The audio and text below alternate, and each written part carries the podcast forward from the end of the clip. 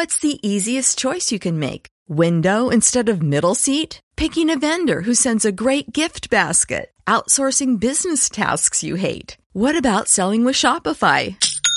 Whether you're selling a little or a lot, Shopify helps you do your thing, however you cha-ching. Shopify is the global commerce platform that helps you sell at every stage of your business. From the launch your online shop stage to the first real life store stage, all the way to the did we just hit a million orders stage. Shopify's there to help you grow. Whether you're selling scented soap or offering outdoor outfits, Shopify helps you sell. Wherever and whatever you're selling, Shopify's got you covered. Sign up for a $1 per month trial period at shopify.com slash try. Go to shopify.com slash try now to grow your business, no matter what stage you're in. Shopify.com slash try.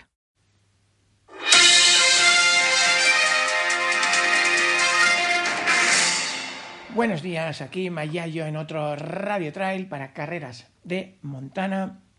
Hoy tendremos como invitado a nuestro compañero Héctor Rubio porque los dos estuvimos trabajando en Sierra Cinal y vamos a hablar a fondo del caso de doping en trail running destapado el día 6 de enero por la agencia keniata antidopaje al sancionar de forma provisional a Esther Chesang.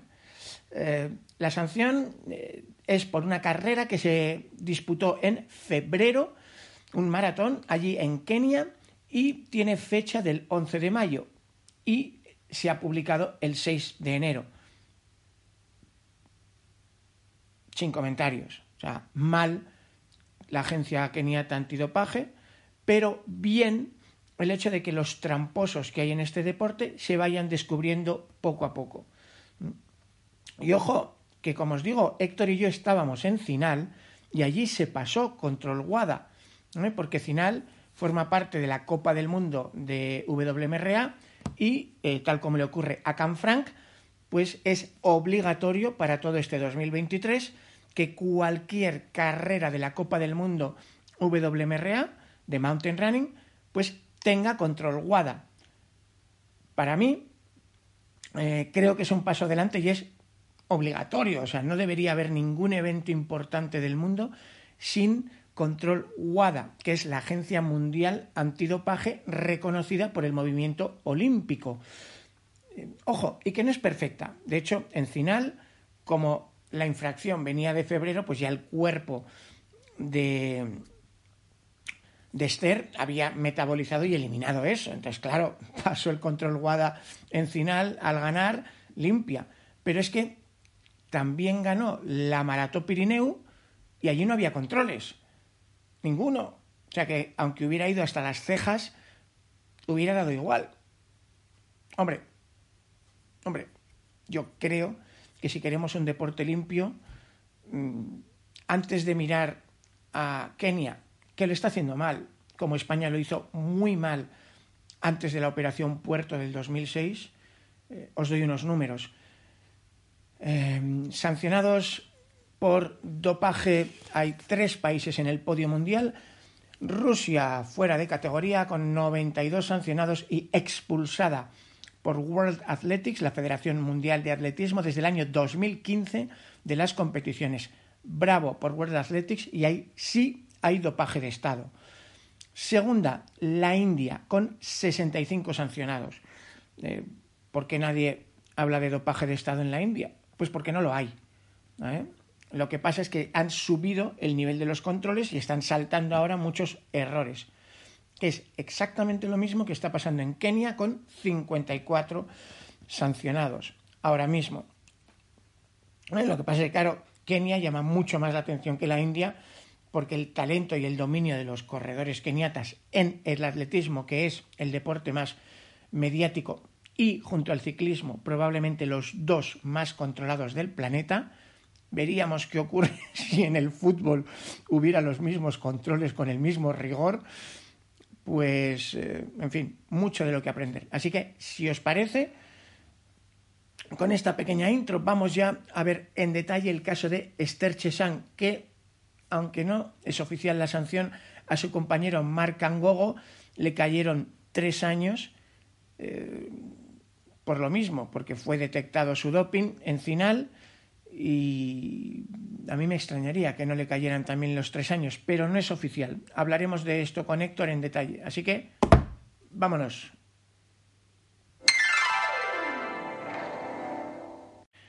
Pues sí, señores, una buena, mala noticia, y es que nuestra encantadora cenicienta keniata Esther Chesang, pues se convirtió en la, en la feroz y malvada madrastra al haber sido sancionada por doping, pero realmente la historia es mucho más compleja. Así que em, he querido hablar con vosotros compartiendo el micro con mi compañero Héctor, porque es que Héctor y yo estábamos allí en Sierra Final, a pie de carrera. Es más, Héctor, comentábamos que a ti te hizo mucha ilusión verla hacer el, el descenso final a meta en cabeza, porque era como un cuento hecho realidad.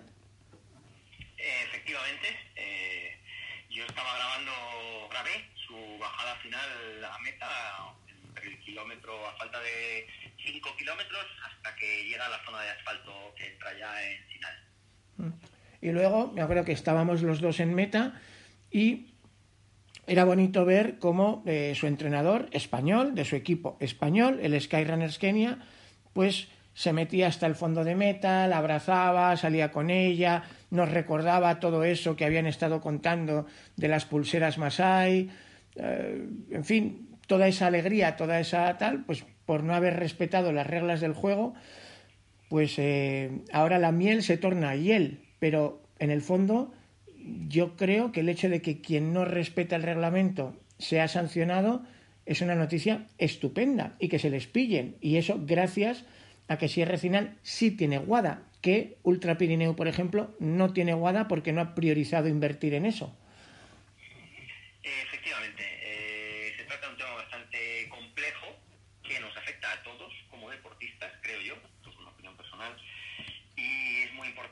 que, o creo yo desde el punto de vista personal, que en el futuro las carreras que denominamos importantes se adscriban a, la WADA. Obviamente hay mucho trasfondo ahí, porque habría que hablar de federaciones y todo esto, pero eh, si en este momento solo hay un organismo que el Comité Olímpico autoriza a realizar controles antidoping, es en este caso la WADA. Eso es. De hecho, en el artículo yo me he permitido, si lo queréis leer, en Carreras de Montana está el comunicado oficial de Sierra Final, está el comunicado oficial del equipo Skyrunners Kenia. Estoy esperando la respuesta de Ultra Pirineu, pero sí he podido hablar con el responsable de Sierra Final, Valentín Gigot, con Octavio Pérez, con David Prieto de Ultra Pirineu. Así que creo que podemos traeros mucha información. De hecho, Valentín y David me decían que era el primer periodista que hablaba con ellos y además tenemos la suerte de que no solo Héctor y yo estábamos allí, sino que es que además Héctor pues es técnico titulado por la RFA.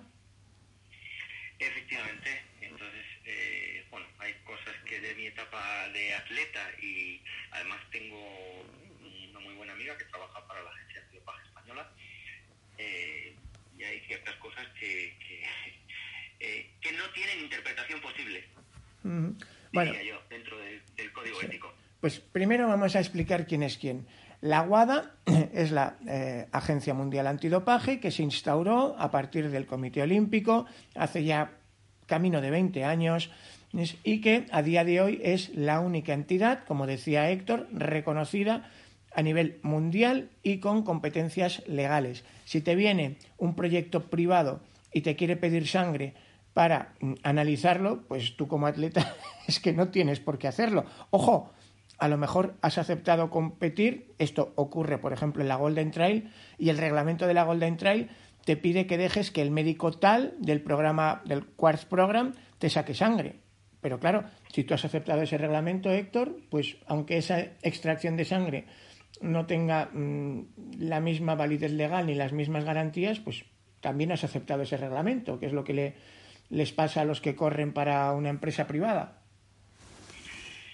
Efectivamente, ¿no? Ahí teníamos el caso de un atleta americano en el, 2019 o el 2022 perdón. 2022 en Pikes Peak, en Golden Trails, y el campeón del mundo Joe Gray, que está harto de pasar controles WADA toda su vida, porque es un atleta con un palmarés tremendo, cuando vio que le venía un médico francés a sacar sangre para el Quartz Program, le dijo, pero, pero ¿de qué estamos hablando? Efectivamente.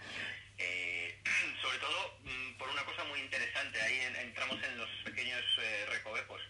Eh, un atleta que recibe dinero de una federación no puede recibir inyecciones ni pinchazos, salvo aquellos prescritos por su médico. Y su médico en este caso tiene que pedir permiso la federación. Es decir, cuando los atletas profesionales en España o en todos los países adscritos a la, a la WADA eh, tienen que seguir un tratamiento intravenoso, vamos a suponer que una persona tiene anemia y necesita, esa anemia es tan severa que necesita llegar, que tener un tratamiento intravenoso.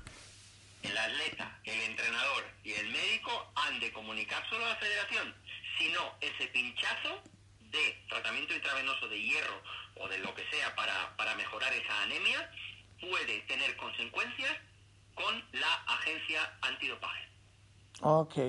Bueno, si os parece, una vez aclarado qué es la WADA, la WADA luego tiene una agencia que implementa sus directrices en cada país, porque si no, si ya nos cuesta entre 2.000 y 6.000 euros hacer un control WADA en España ejecutado por la agencia española, imaginaros si hubiera que traer al médico desde el otro lado del mundo.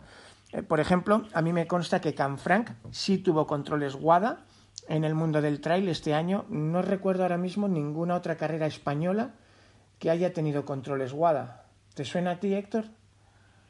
Eh, salvo aquellas que son que dependen de la Federación Española de Atletismo, no, pero mm, aparte de Canfranc, porque era Copa del Mundo, bueno, seguro que el europeo en el reventón, seguro que, tuvo control Guada, porque en, atletismo sería obligatorio, pero no, aparte de esas dos, no caigo, porque sí que he podido confirmar que en Ultra Pirineo no había control Guada. Y bueno, luego, ¿quién implementa eso? Pues en España tenemos nuestra agencia y en ah, Kenia es la agencia de antidopaje eh, keniata, es decir, la ADAC, que es la lista de ADAC, la que al publicarse ayer 6 de enero desata todo esto que en realidad era un, un, rumor a gritos en el mundillo. Eh, por desgracia, por desgracia sí. Y ahí es una de las cosas que, que en el artículo has intentado aclarar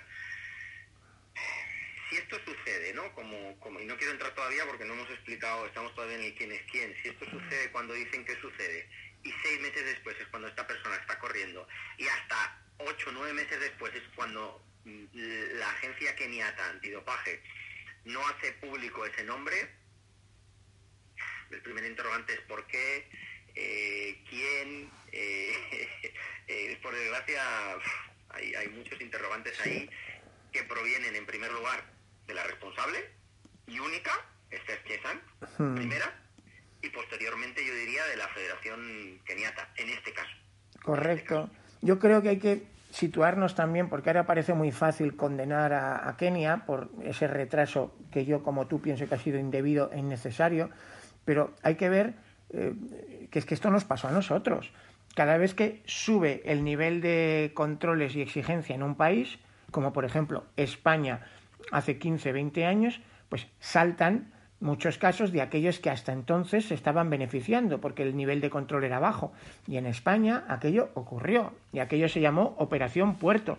Y acordaros que en España nuestra reacción no fue ejemplar.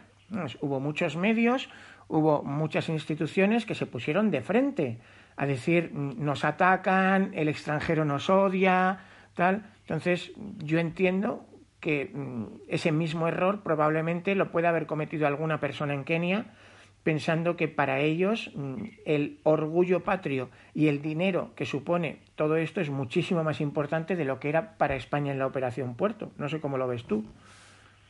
Eh, efectivamente. Eh, yo creo que hay hay un trabajo muy importante que, que, se viene haciendo desde ciertas instituciones en España. Eh, diría que en los últimos 10 años, sobre todo, y, últimamente con la instauración de la que sería la homónima de la ACA en Kenia, que es la CELAT. En España es la responsable es la CELAT, la Comisión Española para la Lucha Antidopaje en el Deporte.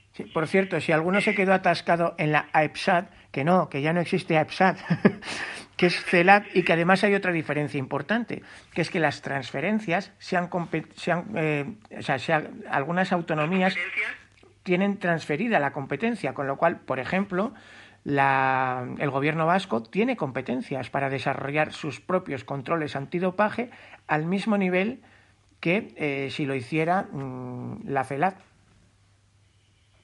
Efectivamente. Eh, pero en el caso, estábamos intentando hacer un, paralelismo ¿no? con Esther Chesan y, la ACA eh, keniata, y en este caso el nivel de deportista de Esther Chesan sería a nivel internacional. El positivo ha sido positivo, se supone, por un corticoide de uso terapéutico, por el cual, para el cual, eh, a nivel mundial, a nivel global, WADA, eh, existen condiciones para la concesión de una autorización de uso terapéutico de diferentes medicamentos que tienen que seguir una serie de criterios, como por ejemplo que la enfermedad o la lesión esté diagnosticada por un médico mm, dependiente o con relación a la federación, que el uso terapéutico de la sustancia no produzca un desequilibrio de las mm, propiedades del deportista, es decir, que no haya un aumento significativo del rendimiento deportivo, que no exista una alternativa terapéutica razonable, esta es una de las más importantes. ¿eh? Y eh, existe una unos plazos en los cuales el deportista de nivel internacional tiene que comunicarse con su entrenador, con su médico, con la federación, y eso la federación, o en este caso la ACA, lo envía a la WADA. Y la WADA, en este caso, es quien dice sí o no. Entonces, en este caso, por lo que hemos visto, eh, con el comunicado que ha enviado el ex entrenador de eh, Esther eh, Octavio Pérez, eh, pues esto no se ha eh, cumplido en ningún momento.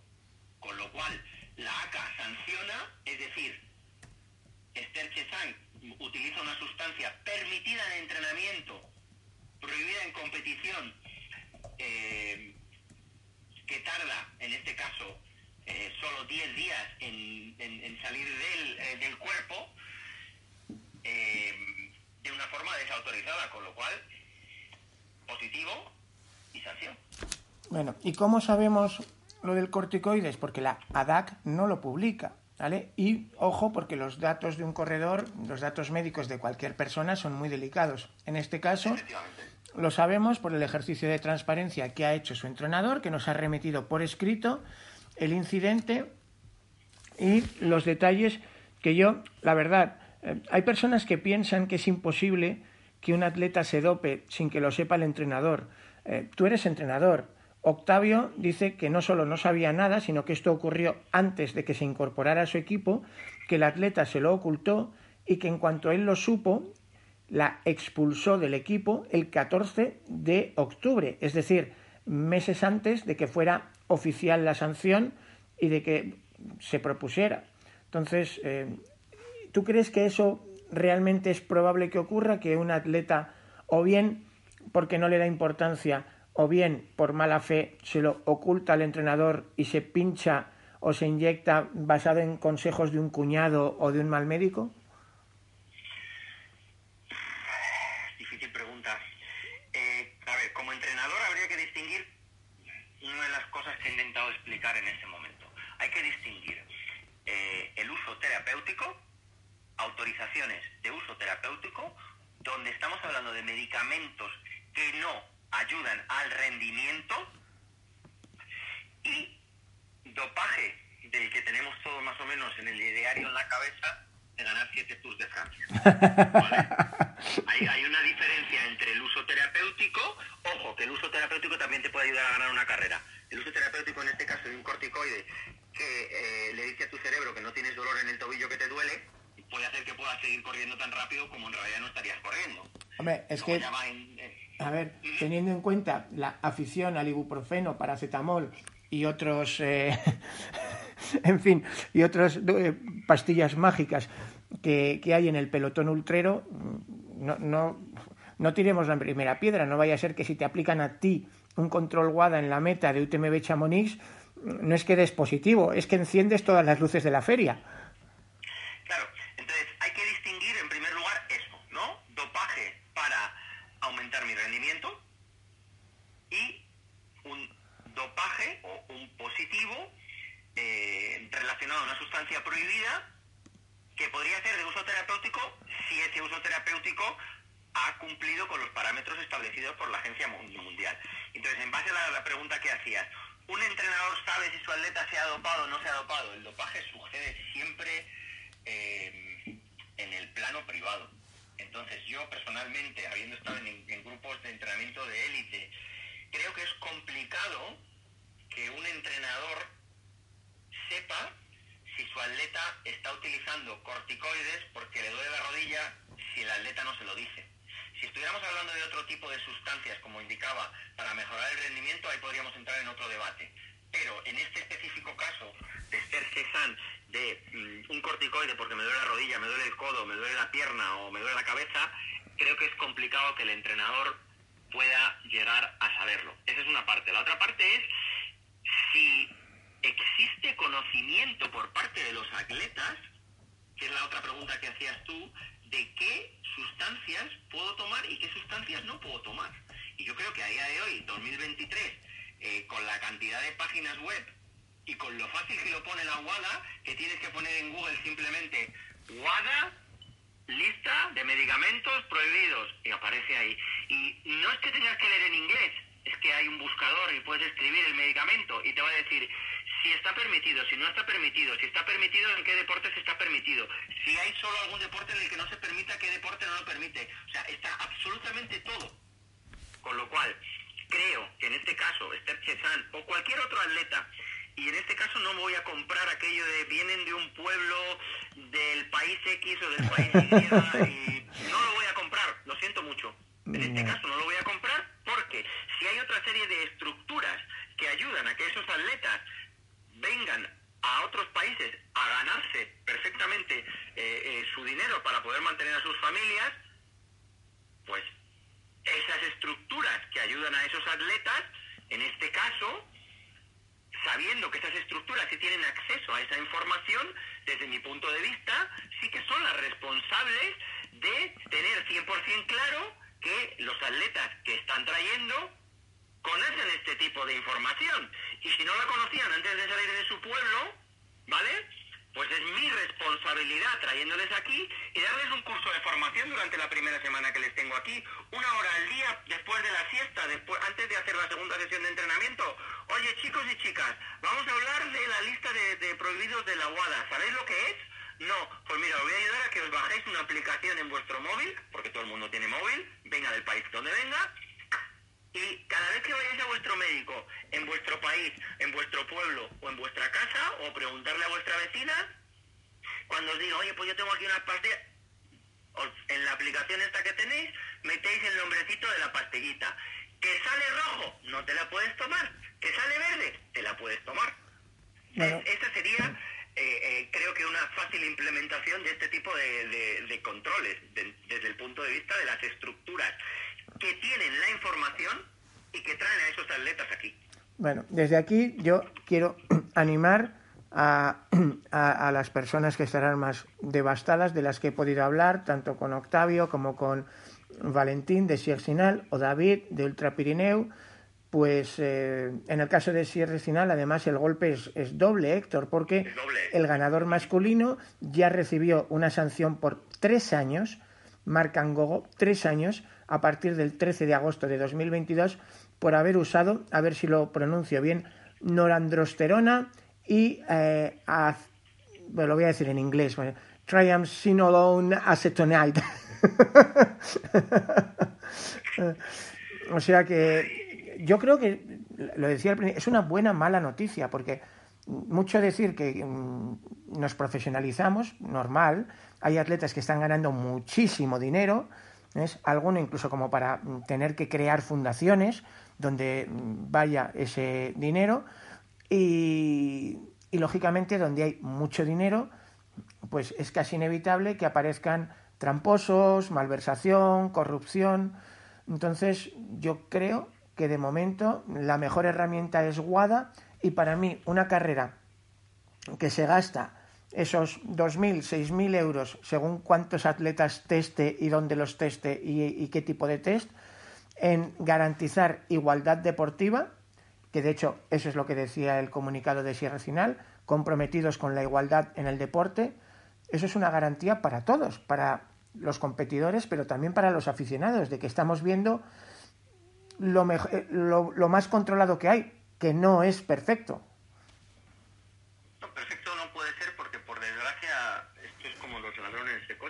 que van por delante de las marcas.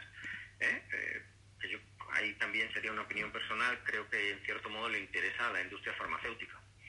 Eh, que, exista esa doble vía de desarrollo, ¿no? No olvidemos también que la mayoría de sustancias dopagen, dopantes perdón, nacen como medicamentos. Entonces, el mal uso de esos medicamentos por parte de profesionales y de estudiosos de la medicina y del uso de esos medicamentos es lo que hace que, surja el dopaje. Que diga, oye, que esto que le dábamos a los caballos para tal, eh, en pequeñas cantidades en el ser humano va a hacer que cuando antes corrías a 3.38, mm, 1.500, ahora puedas correr a lo mejor en 3.34, con el progresión de una temporada.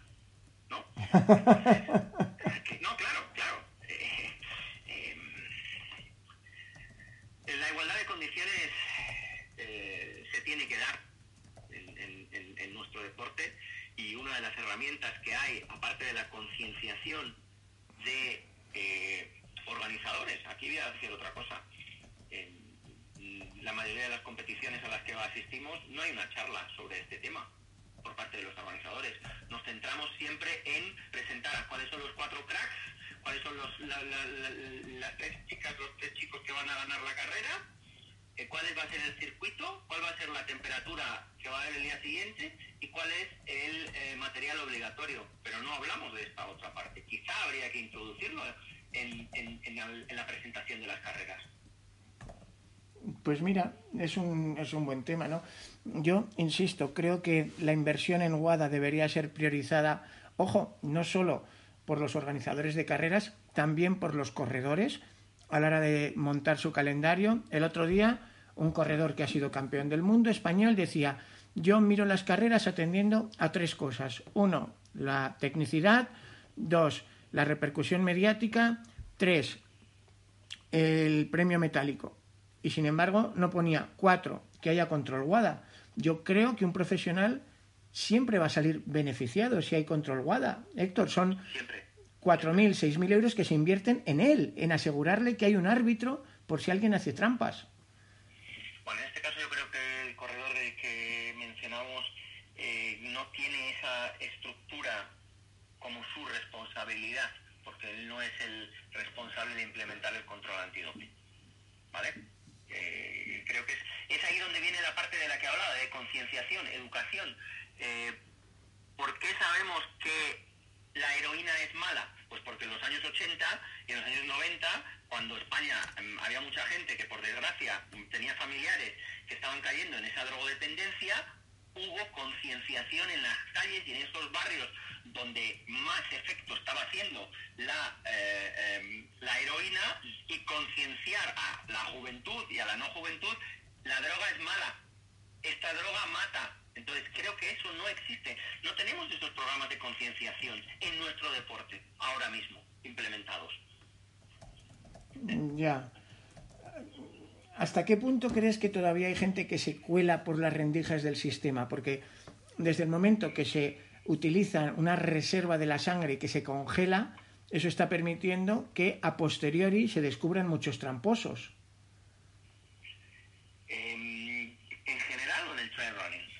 Eh, bueno, es que en el trail todavía no tenemos un histórico de esas sangres congeladas que mm, en el futuro irán seguro dando tristes sorpresas, como está ocurriendo en otros deportes. Pero es que no tenemos por qué ser ni más puros ni más impuros que otros deportes por naturaleza.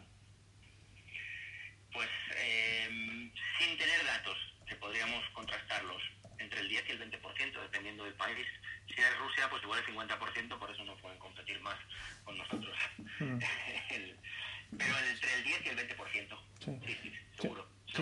Yo también diría que esta tendencia y esta explosión de positivos en Kenia es una victoria clarísima de World Athletics porque durante años había zonas oscuras de Kenia donde no llegaban los vampiros de la guada porque no había suficientes medios para mantener eh, los médicos que tenían que ir, las unidades refrigeradas que debían mantener la sangre en condiciones, pero si recuerdas, Héctor, que creo que fue ya hace cosa de cuatro o cinco años que llegaron esas unidades.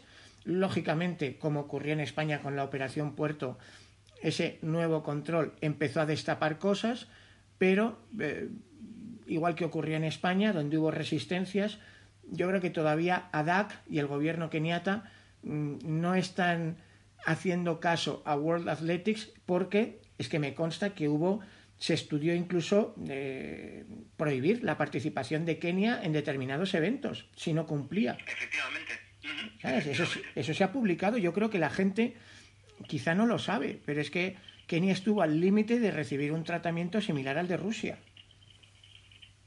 Efectivamente. Eh, es un tema, como, como decíamos, complejo y eh, que tiene que tener interés para el gobierno del país.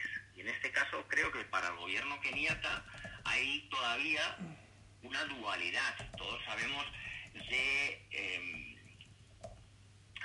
la no transparencia que ha habido con esta federación en los últimos años.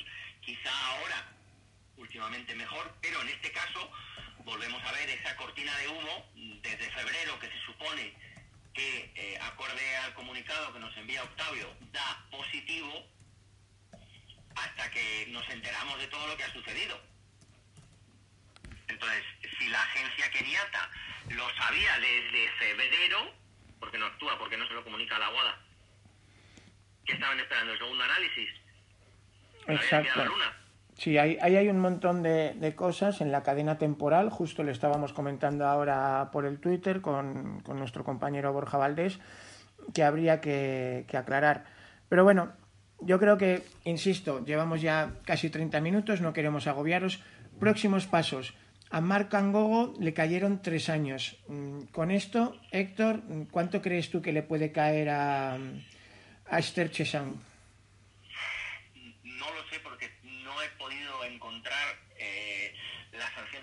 Chesang? necesitaría saber específicamente el medicamento y necesitaríamos ver si se ve que ha habido un uso premeditado del corticoide sin información de eh, correspondiente a los médicos y a la federación, la sanción puede ser la normal, de dos años. La normal, cuando sucede esto, y sí que se comprueba que verdaderamente el uso era un uso terapéutico que podría haber sido una autorización de uso terapéutico pero que no lo fue por defecto de forma, por no enviar el formulario a tiempo, ta, ta, ta, podrían ser solo seis meses. Mm, pero si se ve, o sea, si se comprueba que eh, ha existido llamada fe de la que estamos hablando, mm, podrían ser dos años normales, como, como cualquier hijo de vecino. Entonces, eh, es triste, como decías, pero a la vez eh, positivo. Es positivo. Lo único que a mí me, resulta eh, fastidioso, por, darlo, por darle una palabra, iba a decir otra palabra, es que en este caso, si al final no es informada hasta octubre. Es decir, eso significa que la Federación Keniata ha tapado eso desde el mes de febrero hasta el mes de octubre. Y es en octubre cuando la Federación Keniata informa a la AIU, a la Athletics Integrity Unit, a la eh, unidad de integridad de los atletas. Eso significa que durante esos seis meses este atleta, o esta atleta en este caso, ha estado haciendo caja. Vamos a hablar de eso, caja Sí, tal cual. Entonces, em, insisto, independientemente de entrar a valorar si ella sabía lo que hacía, si no sabía lo que hacía, creo que aquí el 50% del problema viene de la, de la ACA keniata.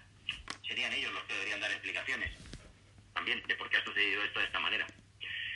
Pero claro, eso no lo vamos a saber, ni, ni quizá tampoco sea interesante para nuestro público, ¿no? Saber eh, este tipo específico. Eh, creo para resumir la parte de la que yo estaba comentando y ligarla con lo que has dicho tú, es carreras importantes deberían eh, financiar controles WADA. En este caso, si al final lo hace, igual que Canfrán en España. Los atletas tienen a un solo clic de distancia saber si lo que les ha mandado su vecina, su médico o su prima es dentro, está dentro de la lista de, em, sustancias prohibidas o no. WADA-AMA.org y está ahí. Y en tercer lugar, los entrenadores, los patrocinadores que traemos, que traen atletas de otros países a zonas donde puede ser más fácil que obtengan beneficio económico, deben cerciorarse de que los atletas que traen han entendido estos mensajes y dónde encontrar esta información. Creo que ahí también existe una responsabilidad subsidiaria tanto del entrenador como de las estructuras que traen a esos atletas.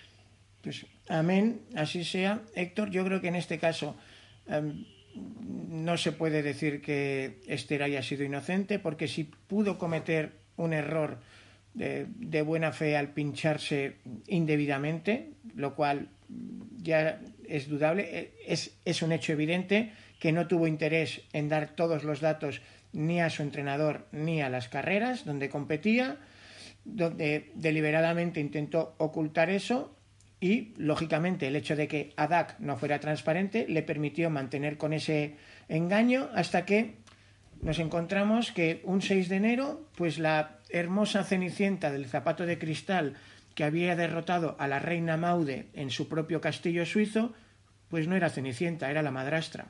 Qué triste. Efectivamente. Bueno, pues desde aquí, como me enseñaron en la Facultad de Derecho, odia el delito y compadece al delincuente, eh, odia el dopaje y compadece al dopado si eh, hace propósito de enmienda.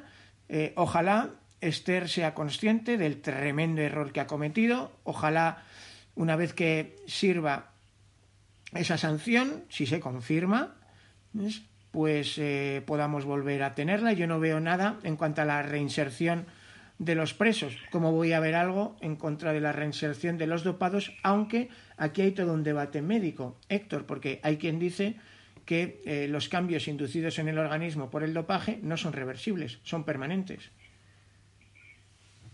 Yo ahí volvería al, tema que, he dicho antes autorizaciones de uso terapéutico versus eh, uso de sustancias dopantes para aumentar mi rendimiento como objetivo. Y yo creo también lo que acabas de decir tú, que eh, creo no, lo he leído en estudios, que es verdad que eh, hay ciertos usos de sustancias que no son reversibles en tu organismo, es decir, que, hacen que tu organismo funcione de mejor forma. ¿Qué sucederá cuando esa persona tenga 70, 80 años? igual no llegan ni a saberlo. Ya. Bueno, pues desde aquí, lo dicho, paradoja, una buena, mala noticia que Esther Chesan, campeona en Maratón Pirineo campeona en Sierra Final, haya recibido una sanción provisional por dopaje, entendemos, según su entrenador, que eh, originado por unos corticoides en una maratón disputada en Kenia en febrero, que tuvo un, fue reflejada en acta por la Federación Keniata el 11 de mayo y cuya sanción ha sido hecha pública el 6 de enero de 2023. Pues hasta ahí los datos y qué barbaridad de lecciones que tenemos que extraer de esto, Héctor. Efectivamente. Y yo creo que una de las más importantes es también la otra que apuntabas tú y es que los atletas nos tenemos que fijar no solo en la cuantía de premios que podemos ganar, sino si en la carrera donde voy a correr se cumplen las normas éticas con las que yo quiero casarme. Si yo conscientemente no me interesa si esa carrera tiene control antidoping o no, eso ya depende de cada uno. Pero aquellos que llamamos eh, el deporte, el atletismo, las carreras, el, el trail running, eh, creo que deberíamos ir en esa línea y buscar solo carreras en las que existan controles antidopaje. Bueno, deciros que todos los grandes eventos, tanto de Skyrunning como de World Mountain Running, tienen control de WADA. Eh, la Copa del Mundo de World Mountain Running, todas las carreras este 2023 tienen control de WADA. Y si un corredor de élite de verdad está comprometido con, la limpieza del deporte, quizás él también puede eh, aportar su granito de arena insistiendo al organizador en que le diga si eh, va a haber controles WADA o no. Efectivamente, efectivamente. Creo que es algo importante y que es responsabilidad de todos, como apuntábamos en, este, en esta charla que estamos teniendo. Bueno, pues gracias Héctor. Y por favor, si os han surgido preguntas, a mí cuanto más sé, más preguntas me, me surgen, pues podéis dejarlas allí en el comentario.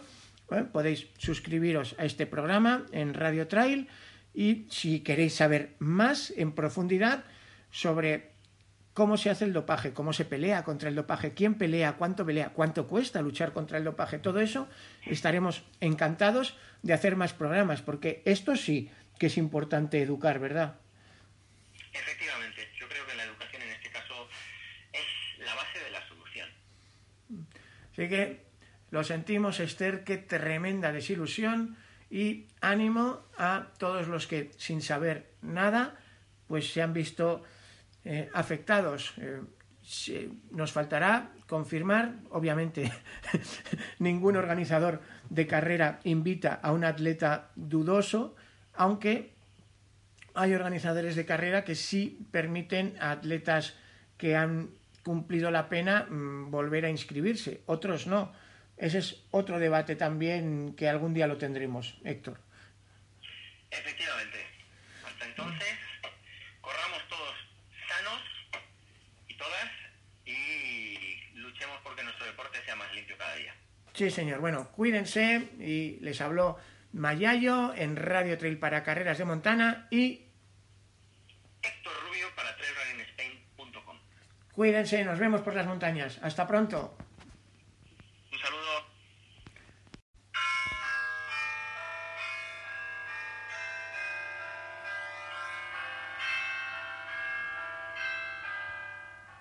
¿Te preocupas por tu familia? Entonces, ¿por qué darles solo huevos ordinarios cuando pueden disfrutar de lo mejor? Eggland's Best, los únicos huevos con ese delicioso sabor fresco de granja, además de la mejor nutrición, como 6 veces más vitamina D, 10 veces más vitamina E y 25% menos de grasa saturada que los huevos regulares, además de muchos otros nutrientes importantes. Así que, dales los mejores huevos. Eggland's Best, mejor sabor, mejor nutrición, mejores huevos.